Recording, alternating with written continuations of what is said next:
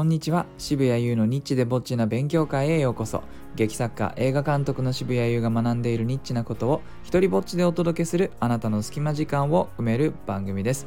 えー、今日はですねあのキャストを守る体制を作っていきたいなというお話を、えー、したいと思います。あと16日でですね、えー、現在取り組んでいる僕の構想6年のそして4年ぶりの多分主催舞台なんですけれどもに向かっている中でやっぱりねその作品以外のところで思うこともたくさんありましてもうなんでこんなにこの舞台というのは誰も儲からないのかが不思議で不思議で、えー、しょうがなくてもちろんそのお金のその使い方とか分解して見ていくとああなるほど。あのだから誰も儲からないのかみたいな風に納得はするんだけれども単純に体感としてですねこんなに時間を注いで、えー、大変なのに、あのー、どうしてかなっていう疑問の方がどうしても感情的に、えー、浮かんでくるんですけれどもそうすると、まあ、長くね続けていったり繰り返しやっていくためには関わる人たち中心的に関わる人たちをあの何て言うのか経済的にねもうちょっと守ってあげられる体制を作っていきたいわけです。まあ、そうじゃないとどうしてもそのじゃあやれあの年を重ねていって家族とかあの持っている俳優さんたちとかやっぱ出にくくなるしこちらもあの声をかけにくくなっていくわけですよ。そうじゃない方法ってなんかないかなといつも思うんですけれどもとりあえずは見当たらないというのがあの苦しいところですね。で、えー、常にじゃあ何を意識できるのかなと言って、ま、頑張っているところの一つとしてはなるべく拘束時間を、えー、僕はあの自分の現場ではあのそんなにね皆さんのスケジュールを拘束しないというスタイルを割とやっているんです。あのちょ他のねあのグループとか団体はあんまり知らないんだけれども話を聞く限りはなんか出番があってもなくても来いと。いう風にしてなんか1ヶ月とかひどかったら2ヶ月とか丸々ね拘束されるという話をちょこちょこ聞くので、えー、とそれはちょっと僕にとっては謎でですね。あの、まあ、なんとなくその全体で共有する時間っていうのはどこかでは必要と思いますがなんかその自分が出番が全くないのに丸々一日こう来いって言われたなんて話を聞くとそれはさすがになんでっていうふうに思うんです。一つはですね僕のあのバックグラウンドがその海外アメリカで演劇をあの学んだのでそうするとやっぱり自分の出番の時に最初は呼ばれてで投資とかねそういうのやる時にあの他のシーンとかつながりとかをこう見てあこういう作品なんだみたいな風に理解するスタイルでやってきたのでなんかそれがむしろ当たり前という風に思ってたんですけどどうもそうでもないらしく。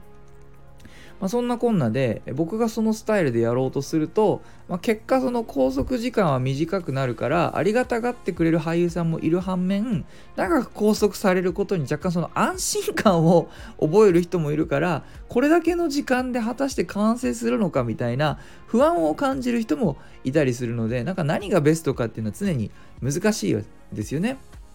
まあ、ただ結局タイムイズマネーなのでえー、呼んでいない時間のところで、えー、なんとかそのまあだから呼べば呼ぶほどその人の他の収入源を食ってしまうから、えー、そこはその最低限にとどめてあげられないかなという気遣いがあってやっている。それも一つ心がけていることで,、えー、で今回ですね今回の公演でちょっと試してみているのはあのチケットのセールス以外にその個人その出演者指定の差し入れみたいな仕組みもちょっと作ってみましたプロデューサーとねお話しして。えー、というのはその、まあ、コロナのせいで、えー、そもそもその差し入れをしないでくださいという劇場側のルールがあるんですよね。なんか小劇場に通達されるなんか国からのガイドラインみたいなのがあるらしくて、えー、でそれに沿っていくと、まあ、最近ではそのお花がダメとかあのね差し入れ全部ダメとかそれから終演後の面会がなしとかそういったいろいろなことがまあ制限がかかっていて、まあ、だったらその来る人によってはですねお祝いをやっぱりしたい人ももちろんいるのででそのお祝いの気持ちの形がそれまでは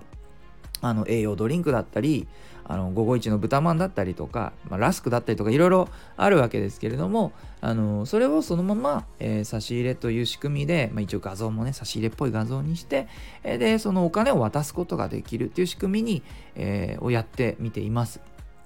まあ、メリットとしてはあの俳優さんにしてみればこれをうまく活用してファンがいたりあの何、て言うのかなその人におめでとうって伝えることを気持ちよくやれる人っていうのはいるのでねあの受け取る側に回ると途端になんか申し訳ないなもらってみたいな風にこうなっちゃうんですけども日本人スイッチがねオンするんですがでもあの反対側に回ると僕もじゃあ例えば、えー、もしかしてその公演はいけないかもしれないけれどもあのお祝いの気持ちだけは表現したいってなった時に、えー、それがしかも簡単にできるんだったらやりたいというケースは全然あります。その応援してるってあの頭で思ってても心で思っててもそれを形にする機会ってまあなかなかないじゃないですか。えー、なのでそういう仕組みをちょっと作ってみるということで今回キャストのね生活を少しでも守れないかななんてことを、えー、思っています。そしてちょっと今回あのは、えー、できるかどうかはまあちょっと難しいところなんですけれども、えー、こんな風にいろいろな仕組みをやってみて感じたのはなんか今後自分のその主催する舞台をもうちょっとこうペースを上げて年一ぐらいでやっていきたいなと考えているので、まあ、その中でのね、取り組みとしてできないかなと思うのはその役のサイズによってやっぱり集客しやすいしやすくないってあるなっていうふうに感じてるんです。まあ、分かりやすく言えば主演の人とか主演クラスの人たちはあの呼びやすいですよね。こういう役をやるからとか主演だからとかって言って見に来てくださいって言ったらおお主演なのかって言ってやっぱりあのじゃあ行こうかってなると思うんです。でじゃポイントは難しいところはそうじゃないその役としてえー、今回ねアンサンブルの役が 4, 4名いるんですけれどもそういう方たちの気持ちになった時にうんまあ呼ぶのは難しいだろうなと。それなりに方法を見つけてやっていくというのももちろんキャリアのキャリアを作っていく上で必要なあの技術だとはもちろん思いますし、えーと、僕もね自分がその脚本で関わっていてあまり関わっていないけれども一応名前が載っているものとかを宣伝するとなったら、まあ、難しいから方法がこう考えなきゃいけない。でこういう人たちほどむしろその経済的に何かあのーもうちょっと例えばワンステいくらですとかいう仕組みを、えー、むしろアンサンブル的なポジションの人たちに、えー、与えることができないかなというふうに考え始めています。というのはちょっとモデルになっているケースがあって、えーと、アメリカのあのエキストラの方たちってあれエキストラ事務所ってあちゃんとペイがあるんですよね。であの日本のエキストラって割とほらボランティアをあの募集したりとか一般の人募集してこう群衆作ったりとかまあそんな感じでやってるんですけどもえっ、ー、とハリウッドのエキストラっていうのはあのあれはそれこそキャリアにならないからえっ、ー、とお金にお金になる仕事というふうにして事務所があってちゃんとそこがペイが発生するようになっているそうです。なので、まあ、難しい微妙なラインのところですけれどもあの自分のね作品においてはちゃんとこれはやりがいのある、あのー、と思えるアンサンブルの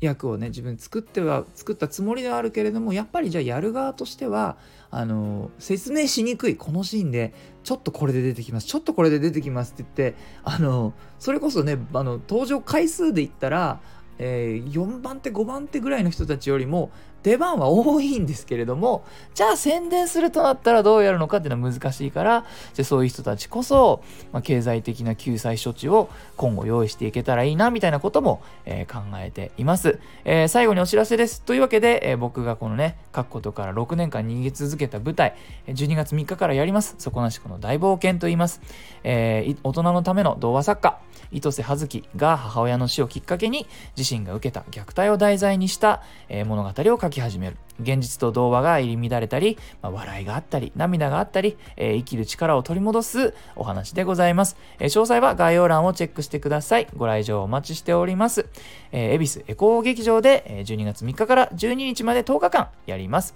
はい、えー、いいなと思ったらハートマークをタップしてください。Twitter もやってるので、よかったらそちらもフォローしてください。では、渋谷優でした。